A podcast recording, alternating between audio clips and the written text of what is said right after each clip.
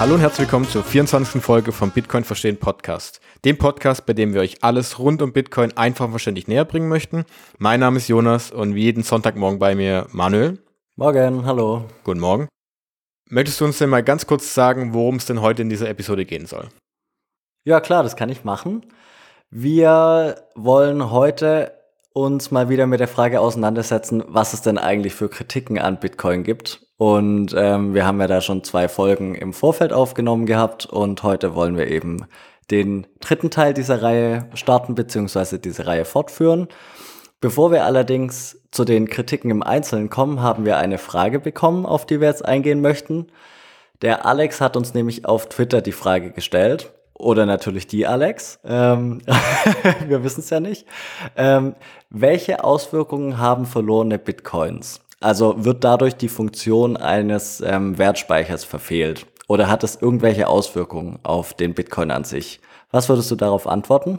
Ähm, ja, erstmal vielen Dank dafür, für diese Frage. Und wir freuen uns natürlich immer, wenn diese Fragen reinkommen bei Twitter. Deshalb gerne her damit. Und bei dieser Frage müssen wir erstmal schauen, dass ähm, Bitcoin können ja nicht zerstört werden oder eigentlich nicht verloren gehen, denn sie bleiben ja im Netzwerk vorhanden. Also es werden immer diese 21 Millionen bleiben. Das Problem ist nur, also man spricht bei diesen verlorenen Bitcoin davon, dass jemand eben nicht mehr den Zugriff auf die Bitcoin selbst hat. Das heißt, er hat den privaten Schlüssel verloren, mhm.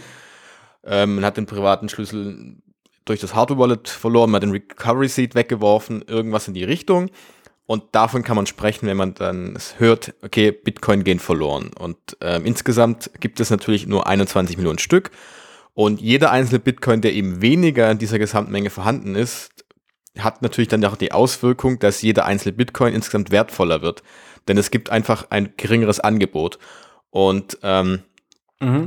ob das jetzt großartigen Einfluss hat, weiß man nicht, denn es gibt ja Schätzungen, es kann, man kann diese Anzahl der verlorenen Bitcoin nur schätzen. Da gibt es äh, Schätzungen zwischen zwei oder bis vier Millionen ungefähr. Und das würde eigentlich dann nur eine Auswirkung haben, wenn man wirklich wüsste, wie viele denn weg sind. Weil dann würde das Angebot an sich geringer werden, die Nachfrage bleibt theoretisch gleich. Dann würde auch der Preis automatisch steigen. Das heißt, es wäre eigentlich von Vorteil mhm. dafür. Aber ähm, da man ja nicht weiß, wie viele Bitcoin wirklich weg sind und man nicht unterscheiden kann, ob ähm, jemand einfach ein Bitcoin nur hält und nicht benutzt, zum Beispiel äh, dieses klassische Hodeln. Ja, ja, ja. Wenn man es hält und sich nicht benutzt, oder eben, mhm. ob ein Bitcoin weg ist, da gibt es keinen Unterschied. Das weiß man also nicht. Und ähm, da ist also diese Unsicherheit oder das Unwissen beim Markt vorhanden, der dann nachher einfach nicht unterscheiden kann, ob dieser Bitcoin niemals wieder verwendet wird oder ob er einfach nur gehalten wird, weil jemand glaubt, dass er ähm, langfristig ein großes Investment ist. Und ähm, Deswegen würde ich mal abschließend sagen, dass ähm, an sich das keine großartige Auswirkung hat. Es kann nur sein, dass der Bitcoin an sich wertvoller wird, jeder einzelne. Und als Wertspeicher an sich ist es für dich natürlich persönlich eigentlich relativ egal, ob es 21 Millionen Bitcoin gibt oder 15 Millionen Bitcoin, denn die Idee dahinter ist ja, dass ähm, der Bitcoin an sich seinen Wert über eine gewisse Zeit hält, indem er zum Beispiel die, sich seine Menge nicht erhöht, wie es bei den Fiat-Währungen ist. Und beim Bitcoin ist es eben dieser große Vorteil, dass es immer nur 21 Millionen geben wird und dass diese Gesamtmenge nicht angepasst werden kann. Ja, das Vertrauen wäre ja auch weg, wenn man jetzt von heute auf morgen die Gesamtanzahl genau. dramatisch erhöhen würde. Wobei es müsste wahrscheinlich gar nicht so extrem sein. Es würde wahrscheinlich reichen, wenn man sich nur dazu entscheidet, wir machen jetzt einen mehr.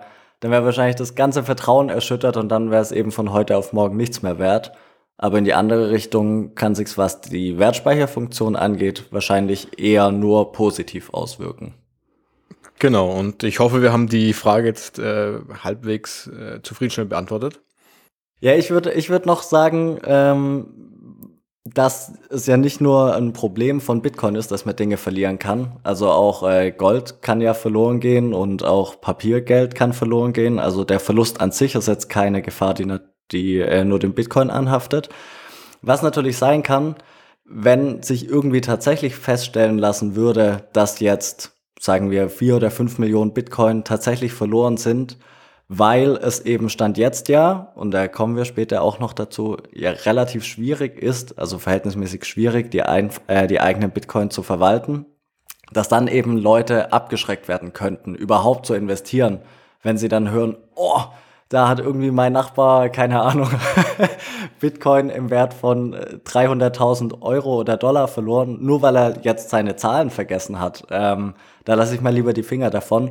Andererseits wie du gesagt hast, ähm, der Preis wird ja dann bestimmt durch Angebot und Nachfrage. Wenn das Angebot sinkt, die Nachfrage gleich bleibt, ähm, steigt der Preis und das ist ja dann auch wieder ein Anreiz für Leute, die vielleicht im Vorfeld gesagt hätten, oh, das ist mir noch ein bisschen zu wenig. Aber jetzt, wenn er, wenn der Preis oder der Kurs mal über eine gewisse Schwelle geht, dann werden vielleicht auch neue Leute dazu animiert zu kaufen. Also ich denke, was den Wertspeicher angeht, hat es ja, wenn dann positive Auswirkungen. Genau, da würde ich dir so komplett zustimmen. Okay. Alles klar, dann hoffen wir, dass wir die Frage soweit beantwortet haben und ja, würden uns dann dem eigentlichen Thema dieser Folge widmen, nämlich weiteren Kritikpunkten, die man so liest, wenn man sich ja im Internet äh, mit Bitcoin auseinandersetzt oder mit Bitcoin beschäftigt. Wir haben ja in den vorherigen Folgen schon angesprochen, ja, so der Klassiker, Bitcoin wird nur von Kriminellen verwendet oder es ist ein Schneeballsystem und ähm, der Energieverbrauch ist zu hoch. Ähm, all das haben wir schon besprochen. Wir haben auch darüber gesprochen, dass die Gebühren ja relativ hoch sein sollen, dass das ganze System mehr oder weniger ähm, nicht tragfähig ist, weil es ja viel zu langsam ist und dass die Volatilität extrem hoch ist. Und ja, die ganzen Kritikpunkte haben wir ja schon im Vorfeld eingeordnet. Und jetzt zur nächsten Kritik, die man auch relativ häufig liest. Was würdest du den Leuten sagen, Jonas, ähm, die sagen, also ich investiere nicht in Bitcoin, weil wenn das Internet weg ist, dann ist ja auch mein Bitcoin weg. Stimmt es so? Grundsätzlich gesagt äh, wären die Bitcoin nicht weg, denn ähm, gehen wir mal von aus, dass jetzt das, Bit dass das Internet wirklich komplett auf der gesamten Welt ausfällt. Mhm. Und dann wäre natürlich erstmal die Frage, äh, welches Problem hätten wir dann? Wir hätten wahrscheinlich ein viel größeres Problem, denn ohne Internet haben wir gar nichts mehr und da würde ich mir wahrscheinlich auch viel größere Gedanken machen oder Sorgen machen, als ob meine Bitcoin noch da wären. Mhm.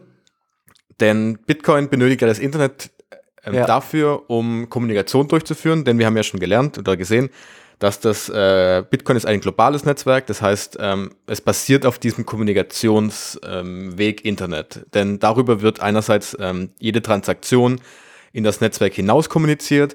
Die äh, Miner können dadurch dann die ähm, Transaktionen einsammeln und dann mhm. wiederum die Blöcke generieren und dann wieder schlussendlich auch äh, diese Blöcke wiederum über das Netzwerk an die weiteren Teilnehmer raussenden. Also das heißt, es basiert alles komplett auf diese, diese Möglichkeit, dass wir das ähm, Internet benutzen, um ähm, Transaktionen oder Kommunikation über die ganze Welt durchzuführen.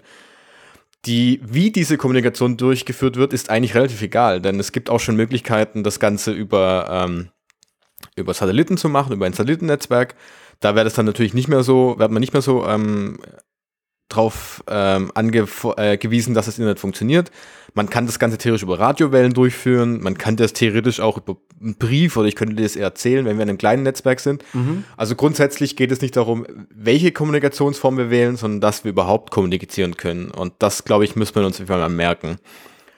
Und ähm, das bedeutet nämlich dann auch, wenn man es mal so sieht, dass wenn, der, wenn äh, das Internet abgeschalten wird, reicht es mhm. eigentlich schon aus, dass überhaupt noch irgendein Computer auf dieser Welt, eine Festplatte auf dieser Welt eine Version oder am besten eine aktuelle Version der Blockchain, der Bitcoin-Blockchain besitzt. Denn darauf sind ja alle Transaktionen von heute bis zum kompletten Beginn des Bitcoin-Netzwerks gespeichert. Das bedeutet, wenn wir ähm, das Internet fällt aus, sagen wir für zwei Wochen, ähm, dann können in dieser Zeit natürlich kaum Transaktionen durchgeführt werden, weil wir sie uns nicht kommunizieren können im Netzwerk. Aber wenn nach zwei Wochen ähm, zum Beispiel dieses Internet wieder hochgefahren wird, sind die Bitcoin natürlich noch da, denn ähm, das reicht dir ja eigentlich schon aus, den, deinen privaten Schlüssel ja, zu klar. kennen, um dann wiederum Zugriff auf deine öffentliche Adresse mhm. zu besitzen. Und das heißt also, die Bitcoins sind nicht weg, wenn das Internet kaputt geht, äh, ausgeht. Oder es verschwindet einfach. Sie sind vorhanden, aber wir haben halt nur das Problem, die Transaktion durchzuführen. Und äh, wie diese Transaktionen durchgeführt werden, ist wie gesagt äh, zweitrangig. Es muss nur funktionieren. Und aktuell ist eben das Internet die beste Variante dafür, weil ähm, das ist global gespannt, es ist dezentral, es ist schwer anzugreifen. Und äh, deswegen würde ich mir in der Hinsicht nicht so große Gedanken machen. Das heißt, man kann sagen, ähm, es ist richtig. Allerdings nur, weil das Internet stand jetzt halt das Mittel der Wahl ist, was eine schnelle und einfache Kommunikation angeht. Und ähm, diese Eigenschaft des Internets macht sich Bitcoin eben zunutze, beziehungsweise das Bitcoin-Netzwerk. Aber es würde genauso gut funktionieren, wie du gesagt hast, wenn wir äh, über Radiowellen oder mittels Brief oder Also es muss ja nur irgendeine Form von äh, Kommunikation stattfinden und das Internet ist halt einfach überall und von daher wird es jetzt eben Stand jetzt aktuell über das Internet abgewickelt, aber geht natürlich auch anders. Genau, richtig. Hm, du hast ja gerade angesprochen, wenn man jetzt lokal auch ähm, gewisse Regionen offline schalten würde, wie wäre das, wenn jetzt zum Beispiel ein Land sagen würde, ähm, wir schalten bei uns das Internet ab? Was hätte das für die Leute, die in dem jeweiligen Land Bitcoin haben, als Konsequenz? Mm, das hätte die Konsequenz natürlich, ähm, dass du an sich keine Transaktionen mehr durchführen kannst. Mhm. Denn wie wir schon gesehen haben, die Kommunikation ist das Wichtigste und wenn du kein Internet hast, hast du eben das Problem, dass du keine Transaktionen mhm. mehr durchführen kannst. Du kannst also dem Netzwerk nicht mitteilen, hey, ja. ich möchte die Transaktion an Manuel senden zum Beispiel. Und ähm, wenn man mal als Beispiel nimmt, wir nehmen jetzt mal Deutschland, wir schalten uns Internet komplett ab. Das würde bedeuten, ich hab, kann keine Transaktionen mehr hier durchführen, auf legale Weise. Theoretisch natürlich gibt es bestimmt Möglichkeiten, mhm. ähm, das über irgendwie verdeckten Tor-Browser, VPN-Sachen, das rauszuschicken. Ja. Oder du kannst es eben kommunizieren über andere Wege, wie wir gesehen haben, über Radiowellen oder über einen Satellit oder was auch immer, je nachdem, wie du es halt ja. schaffst. Ja. Ähm, aber wenn man es mal so sieht, deine Bitcoins sind deswegen nicht weg, denn du hast deinen privaten Schlüssel noch, du hast zum Beispiel dein Hardware-Wallet, du hast dein Recovery-Seed und mhm. du hast bloß keinen Zugriff da, gerade darauf, denn du kannst einfach nicht äh, die Transaktion durchführen. Und ähm, theoretisch könntest du jetzt einfach sagen, ich gehe jetzt mit dem Recovery Seed oder ich gehe mit meinem Hardware Wallet mhm. oder einfach, du kannst auch diese 24 Wörter die einfach nur merken und so gesehen auch nackt über die Grenze laufen und sagen, hey, ich habe überhaupt nichts dabei. Ja. Das wäre kein Problem. Und wenn du dann wieder im neuen Land bist, dann kannst du das ja einfach wieder äh, darauf zugreifen, wenn du Internetzugang hast und zack ist alles wieder da. Das heißt also, du hast den Bitcoin-Zugriff, der geht dir verloren, dadurch, dass du keinen Internetzugang hast, aber die Bitcoin an sich sind im Netzwerk vorhanden und solange du deinen privaten Schlüssel besitzt oder den Recovery Seed hast, hast du kompletten Zugriff darauf. Es geht nur darum, dass du wieder an einen Ort kommst, wo du eben Internet hast und ähm, danach ist wieder alles ganz normal. Alles klar, das heißt, ohne Internet zwar kein Bitcoin, aber nur in Bezug auf keinen Zugriff auf den Bitcoin und auch da nur Stand jetzt. Wenn es in der Zukunft andere Technologien gibt, äh, um Informationen zu übermitteln, dann äh, ist es schon nicht mehr richtig, diese Aussage, aber aktuell ist es eben so, aber wie gesagt, nur in Bezug auf den Zugriff und nicht in Bezug auf das Vorhandensein des einzelnen Bitcoins. Genau. Okay. Was man auch relativ häufig liest, ist der Vorwurf, dass es extrem schwierig zu nutzen sei. Kann man jetzt nicht unbedingt von der Hand weisen, würde ich sagen, dass es aktuell noch relativ kompliziert ist, wenn man es vergleicht mit der Einrichtung eines Bankkontos oder ähnlichem. Ähm, ja, wie würdest du das einordnen? Ähm, ja, also die Einrichtung eines Bankkontos finde ich persönlich jetzt auch nicht immer so einfach. Das ist auch immer ein bisschen komplizierter, würde ich mal sagen. Aber Bitcoin ist auf jeden Fall vor allem am Beginn und für jemanden, der sich das erste Mal damit beschäftigt, sehr, sehr, sehr, sehr kompliziert, würde ich mal sagen. Das haben wir auch beide ja schon bemerkt.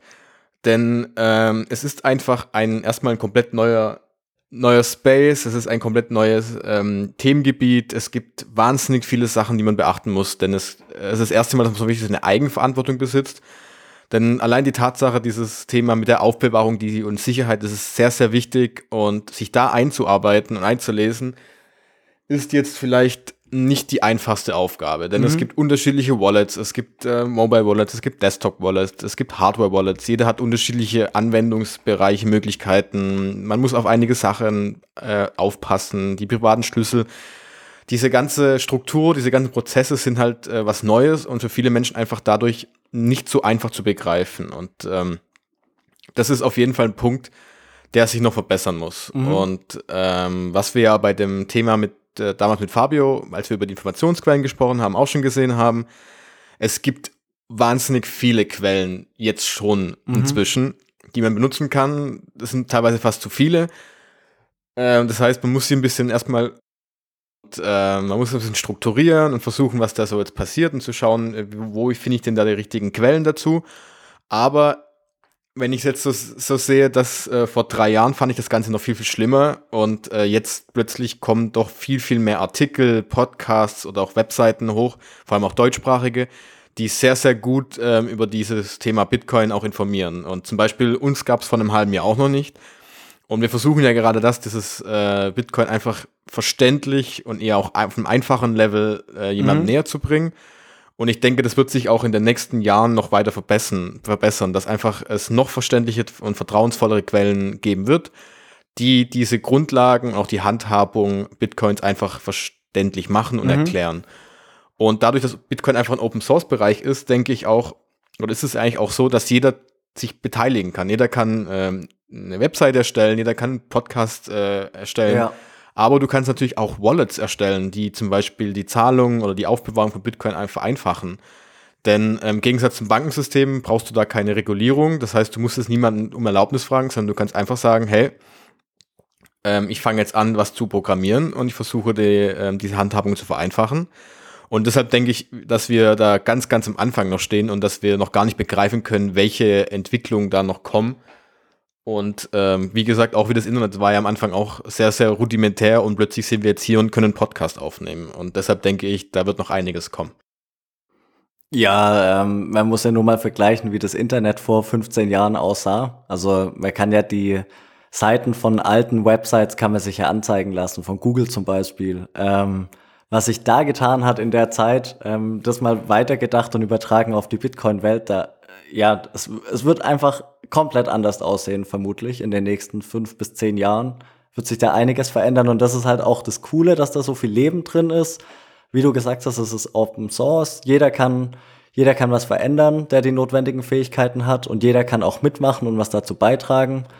Ähm, und das ist schon, schon spannend. Trotzdem ist es eben schwierig. Zum einen was die Nutzung von Wallets angeht. Schon allein, dass es eben ja mehrere unterschiedliche gibt und nicht nur wie beim Bankkonto, naja, man hat, hat halt ein Bankkonto. Vielleicht gibt es ein Girokonto und ein Tagesgeldkonto, aber es ist halt ein Bankkonto und äh, man muss ja erstmal verstehen, was sind die unterschiedlichen Wallets, was sind die Vor- und Nachteile, warum gibt es unterschiedliche Wallets. Ähm, und eigentlich kann man noch einen Schritt zurückgehen und muss ja erstmal sagen, man muss ja erstmal ansatzweise Bitcoin verstehen, um überhaupt, überhaupt dahin zu kommen, äh, um zu sagen, okay, ich bin jetzt bereit und investiere mein Geld in Bitcoin. Und äh, da, ja, da muss man erstmal hinkommen und das ist halt, es ist einfach schwierig aktuell. Ja, wobei du musst aber auch sagen, dass du ein Bankkonto öffnen kannst, obwohl du vielleicht nicht verstehst, wie der Euro funktioniert. Das, das stimmt auch wieder, ja, klar. Womit wir aber wieder bei dem Thema sind, dass es das halt schon immer gab. Deshalb hinterfragt es niemand. genau, und wenn du zur Bank gehst, da hast du einen Bankberater, der hilft dir theoretisch bei der Einrichtung des Bankkontos, wie deine EC-Karte funktioniert. Ja. Oder deine Eltern haben dir beigebracht, weil sie es einfach kennen. Und ähm, mhm. aber vor uns gibt es eben niemanden, der sich Bitcoin mit Bitcoin beschäftigt hat. Denn jeder, der auf dieser Welt ist, kann sich maximal 10 bis 12 Jahre mit Bitcoin beschäftigt haben. Und das ist natürlich das Faszinierende in dem Ganzen dass äh, wir alle fast auf dem gleichen Stand sind. Wir wissen nicht, wo es hingeht. Wir haben es noch, wir, keiner von uns hat sowas schon ja. jemals vorher gesehen. Und das muss man sich erstmal überhaupt mal äh, so ein bisschen klar machen, was das überhaupt bedeutet, ähm, dass man sowas hat, das noch niemand mhm. so ähm, Total erlebt hat. irgendwie. Aber ja, ist so. genau. Und ähm, deshalb, wir wissen nicht, wo es hingeht. Und wahrscheinlich werden wir in zehn Jahren darüber lachen, dass wir überhaupt ein Hardware benutzt haben oder wie wir Bitcoin gekauft haben, wie krass schwer das war. Das war extrem umständlich. ja, genau. Und äh, wir haben vor der Folge schon drüber gesprochen gehabt, dass äh, mhm. wir Bitcoin packen wir aktuell einfach in diese Leitplanken, die wir kennen. Dieses klassische Bankensystem mit den Konten, diese zentralen Verwaltung. Und Bitcoin ist das einfach mhm. nicht. Bitcoin ist einfach was komplett anderes. Und bis wir das würde ich, würde ich in den Köpfen haben, das kann ewig lang dauern und ähm, ich bin wahnsinnig gespannt, was in Zukunft kommt, aber wir wissen es einfach nicht. Deshalb, äh, wir können schauen, was passiert, aber wir können keine Voraussagen treffen. Ja gut, eine, eine verlässliche Vorhersage lässt sich natürlich nicht treffen. Schon allein deshalb, weil halt jeder mitmachen kann und äh, jeder die Möglichkeit hat, der die entsprechenden Kenntnisse hat, zum Beispiel den Einkauf zu vereinfachen, dass er eine App rausbringt, die ganz einfach zu bedienen ist oder ein Hardware-Wallet, das irgendwie direkt verknüpft ist und gleichzeitig eine Node ist oder sowas. Da gibt's ja alles Mögliche an Verbesserungspotenzial und dadurch, dass dass halt jeder die Möglichkeit hat mitzumachen, sind die Möglichkeiten eben, die sich daraus ergeben, ja, im Endeffekt grenzenlos. Genau, ich glaube, vor 20 Jahren hat auch keiner gedacht, dass wir immer so einen Podcast aufnehmen können und uns einige Menschen zuhören dann. Ja, das ist richtig, ja. Okay, ähm, den nächsten Kritikpunkt liest man auch häufig. Regierungen könnten das ja einfach verbieten. Das heißt, äh, so in der Vorstellung, ähm, ein Land stellt sich hin und sagt, wir machen jetzt den Laden dicht bei uns gibt es kein Bitcoin. Bitcoin ist jetzt illegal. Wie schätzt du da die Gefahr ein? Mm, also die Gefahr ist auf jeden Fall vorhanden, denn wir haben ja letzte Woche gesehen, dass äh, eben Bitcoin einfach dieses Gegenstück zum aktuellen mhm. zentralen Finanzsystem darstellt. Das ist ähm, dezentral, es ist, äh, hat eine begrenzte Gesamtmenge, es ist, äh, du kannst es nicht kontrollieren und du kannst einfach ähm, zum ersten Mal wirklich ähm, Vermögenswerte aus dem Finanzsystem herausziehen und es entsteht durch Bitcoin einfach so ein paralleles Finanzsystem, das eben mhm, außerhalb mhm. der Regulierung der Staaten ist. Und die Frage ist aber halt, äh, können Staaten dann aber auch Bitcoin verbieten und es illegal machen? Das auf jeden Fall. Denn ja. ähm, sie können äh, sagen, okay, hey, übrigens, äh, der Besitz von Bitcoin ist illegal, der Handel mit Bitcoin ist illegal. Ähm, das geht auf jeden Fall, denn das machen sie auch teilweise ja schon. Also nicht, sie erklären sich als illegal, aber sie regulieren das Ganze. Zum Beispiel, wenn du jetzt Bitcoin kaufen möchtest, musst du erstmal einen Personalausweis äh, vorzeigen bei, äh, bei Procon oder bei ähm, Online-Börsen musst dich ausweisen oder auch bei Transaktionen ähm, ist das natürlich der Punkt, dass zum Beispiel auch dann die Staaten sagen könnten, dem Händler zum Beispiel, wenn er äh, Bitcoin ähm, annehmen möchte, sagen kann, hey, Händler, du darfst keine Bitcoin annehmen, um damit dann deine Dinge zu verkaufen. Anders sieht es dann nochmal aus, wenn du den Besitz natürlich als illegal erklären würdest. Das ist natürlich schwieriger, weil ähm, der Besitz könnte theoretisch, ähm, für Bitcoin könntest du theoretisch, brauchst du gar keinen physikalischen Besitz, sondern du könntest einfach auch die Recovery Seats oder deinen, deinen privaten Schlüssel im Kopf dir behalten und das kann halt keiner konfiszieren, dann das kann keiner nachweisen. Das ist halt einer der größten Vorteile von Bitcoin. Im Gegensatz zum Beispiel zu Gold, mhm. das war ja auch der Grund, warum Gold ja. eben nicht so gut funktioniert, weil eben diese Lagerung und die Speicherung eben so schwierig ist und auch äh, Staaten und Regierungen dann schon gesagt haben, wir konfiszieren jetzt Gold und äh, der Besitz von Gold ist illegal. Und ähm, das denk, deswegen denke ich, dass äh, die Regulierung mhm. und die äh, theoretisch das Verbot von Bitcoin wäre möglich. Die Zerstörung des ganzen Netzwerkes haben wir ja schon gesehen, ist äh, keinen Fall mehr ähm, machbar. Denn es ist global verteilt, es ist wie das Internet, es ist dezentral man müsste wirklich koordiniert das Internet komplett abschalten und dann, wie wir in dem ersten Punkt schon gesehen hatten, äh, auch die Blockchain-Version ja, löschen. Ja. Und das wird nicht mehr passieren. Deshalb ähm, Regulation und möglicherweise Verbot ja, komplettes Zerstören durch Regierungen auf jeden Fall nein. Mm, ja, sehe ich auch so. Also, dass man es verbieten kann, da sagen ja auch schon manche, nee, man kann es nicht verbieten, aber die äh, Staaten haben natürlich die Macht, dem einen Riegel vorzuschieben. Also, dass es äh, dass es ähm, illegal ist. Das kann natürlich passieren. Was nicht geht, denke ich, ähm, dass man den Zugriff komplett äh, ausschließt, weil das Netzwerk, wie wir ja schon mehrfach gesagt haben, eben dezentral organisiert ist und selbst wenn das möglich wäre, dass der, äh, dass sichergestellt ist, dass du ein Hardware-Wallet hast, sprich, dass irgendjemand weiß, der Bitcoin gehört dir, dann wäre es ja trotzdem nur in deinem eigenen Land illegal. Ähm, ob dann die Möglichkeit besteht, dass du dazu gezwungen wirst, deine, dein Private Key offen zu legen, um den wieder abzugeben, ist nochmal eine ganz andere Baustelle. Aber die, die, die Hauptkritik, die man häufig liest, ob man das für illegal erklären kann, beziehungsweise verbieten kann, da denke ich schon auch, ja, ähm, das würde machbar sein. Ja, und die Frage ist halt auch, ähm, werden das Regierungen auch wirklich als illegal erklären? Denn ähm, ist es dann auch wirklich so eine große ähm, großes Gefahr für die für die äh, Regierungen, die Staaten? Mhm. Und der andere Punkt, den ich ganz interessant finde, ist eben, vielleicht hat es ja schon der eine oder andere mitbekommen, in den USA gab es jetzt so in den letzten Wochen zwei, drei äh, Unternehmen, die bekannt gegeben haben, dass sie einen größeren Teil ihrer Bargeldreserven jetzt eben in Bitcoin investiert haben. Und ähm, wenn man jetzt mal überlegt, dass, was das bedeuten würde, wenn jetzt zum Beispiel eine dieser diese großen mhm. Unternehmen wie jetzt Facebook, Apple, Amazon plötzlich sagen würden, hey, wir legen jetzt mal die Hälfte vielleicht unserer Reserven äh, an Klar. Bitcoin ja, und ja. Ähm, dann kommt aber die US-Regierung sagt, ähm, wir erklären uns Bitcoin als illegal oder möchten das als illegal erklären. Ich glaube, dann würde es da einen ganz großen Interessenskonflikt zwischen den großen CEOs der von Apple oder Facebook geben, die dann äh, vielleicht sagen würden, hm, wenn ihr das macht, dann haben wir vielleicht hier ein Problem gerade, ja, weil wir gerne das möchten als Absicherung als gegen die Inflation oder als auch theoretisch als Investment.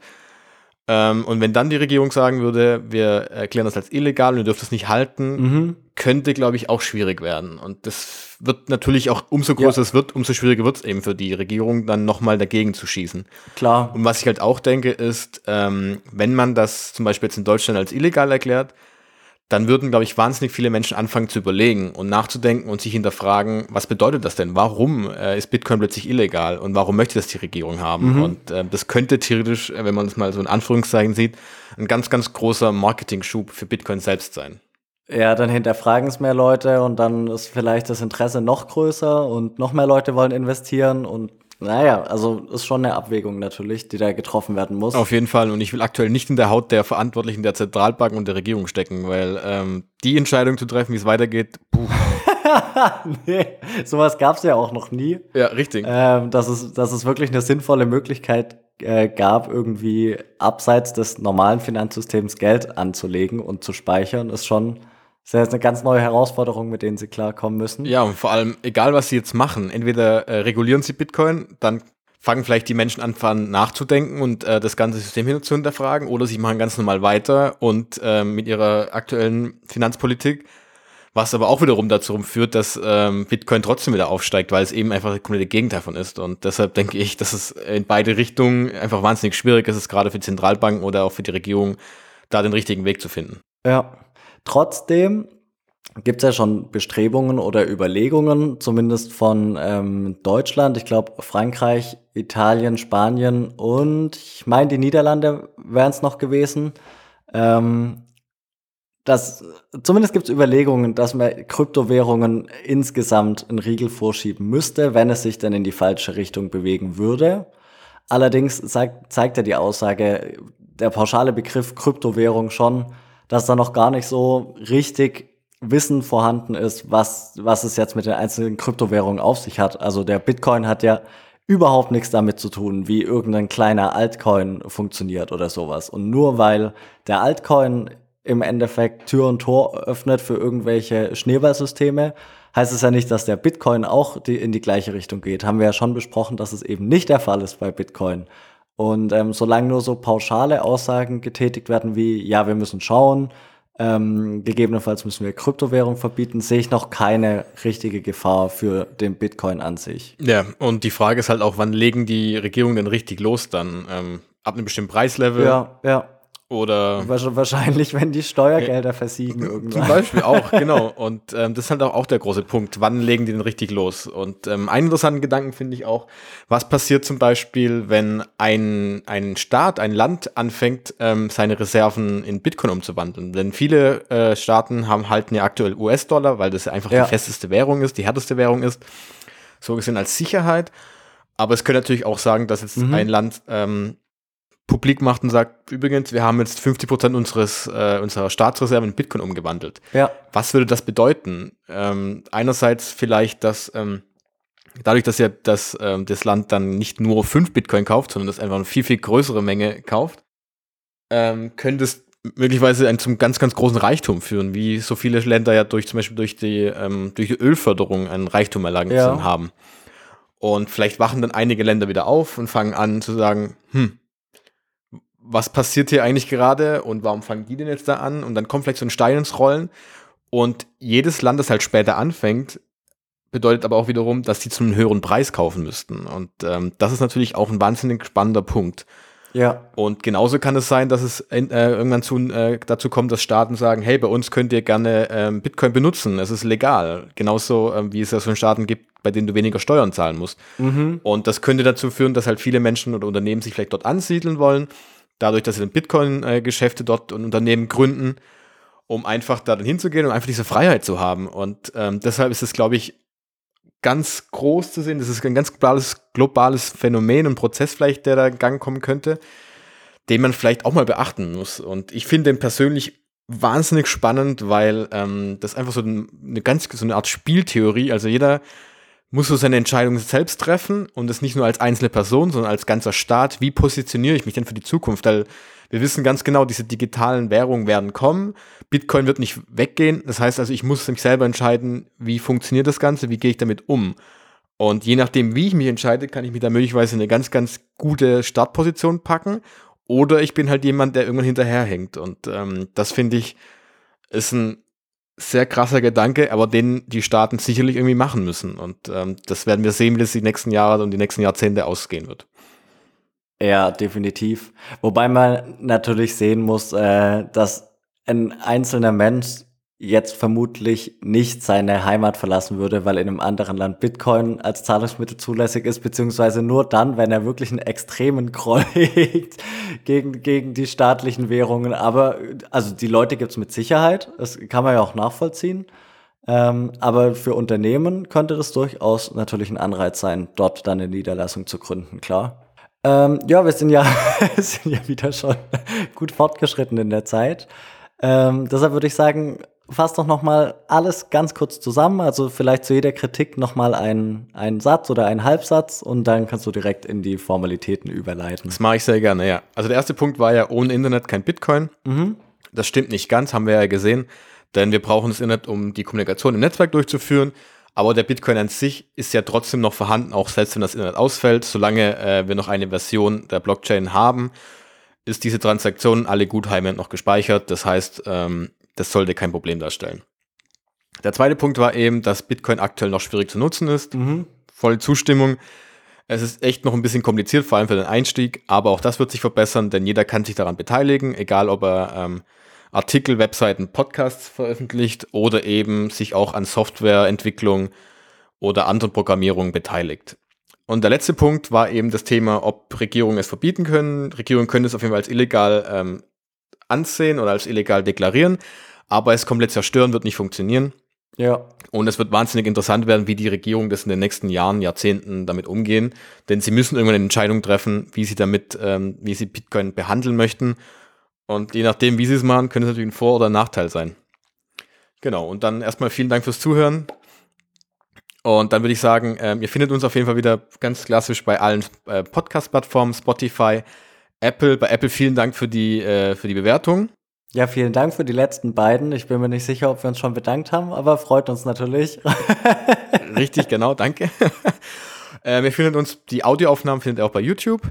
Und wenn ihr Fragen habt, wie jetzt zum Beispiel Alex, wie habt ihr gesehen, die Fragen werden wir direkt beantworten, wer also das mal möchte, gerne her damit. Und dann würde ich mal sagen, wir hören uns nächsten Sonntag wieder zu einer neuen Folge. Jo, bis nächsten Sonntag. Tschüss. Ciao.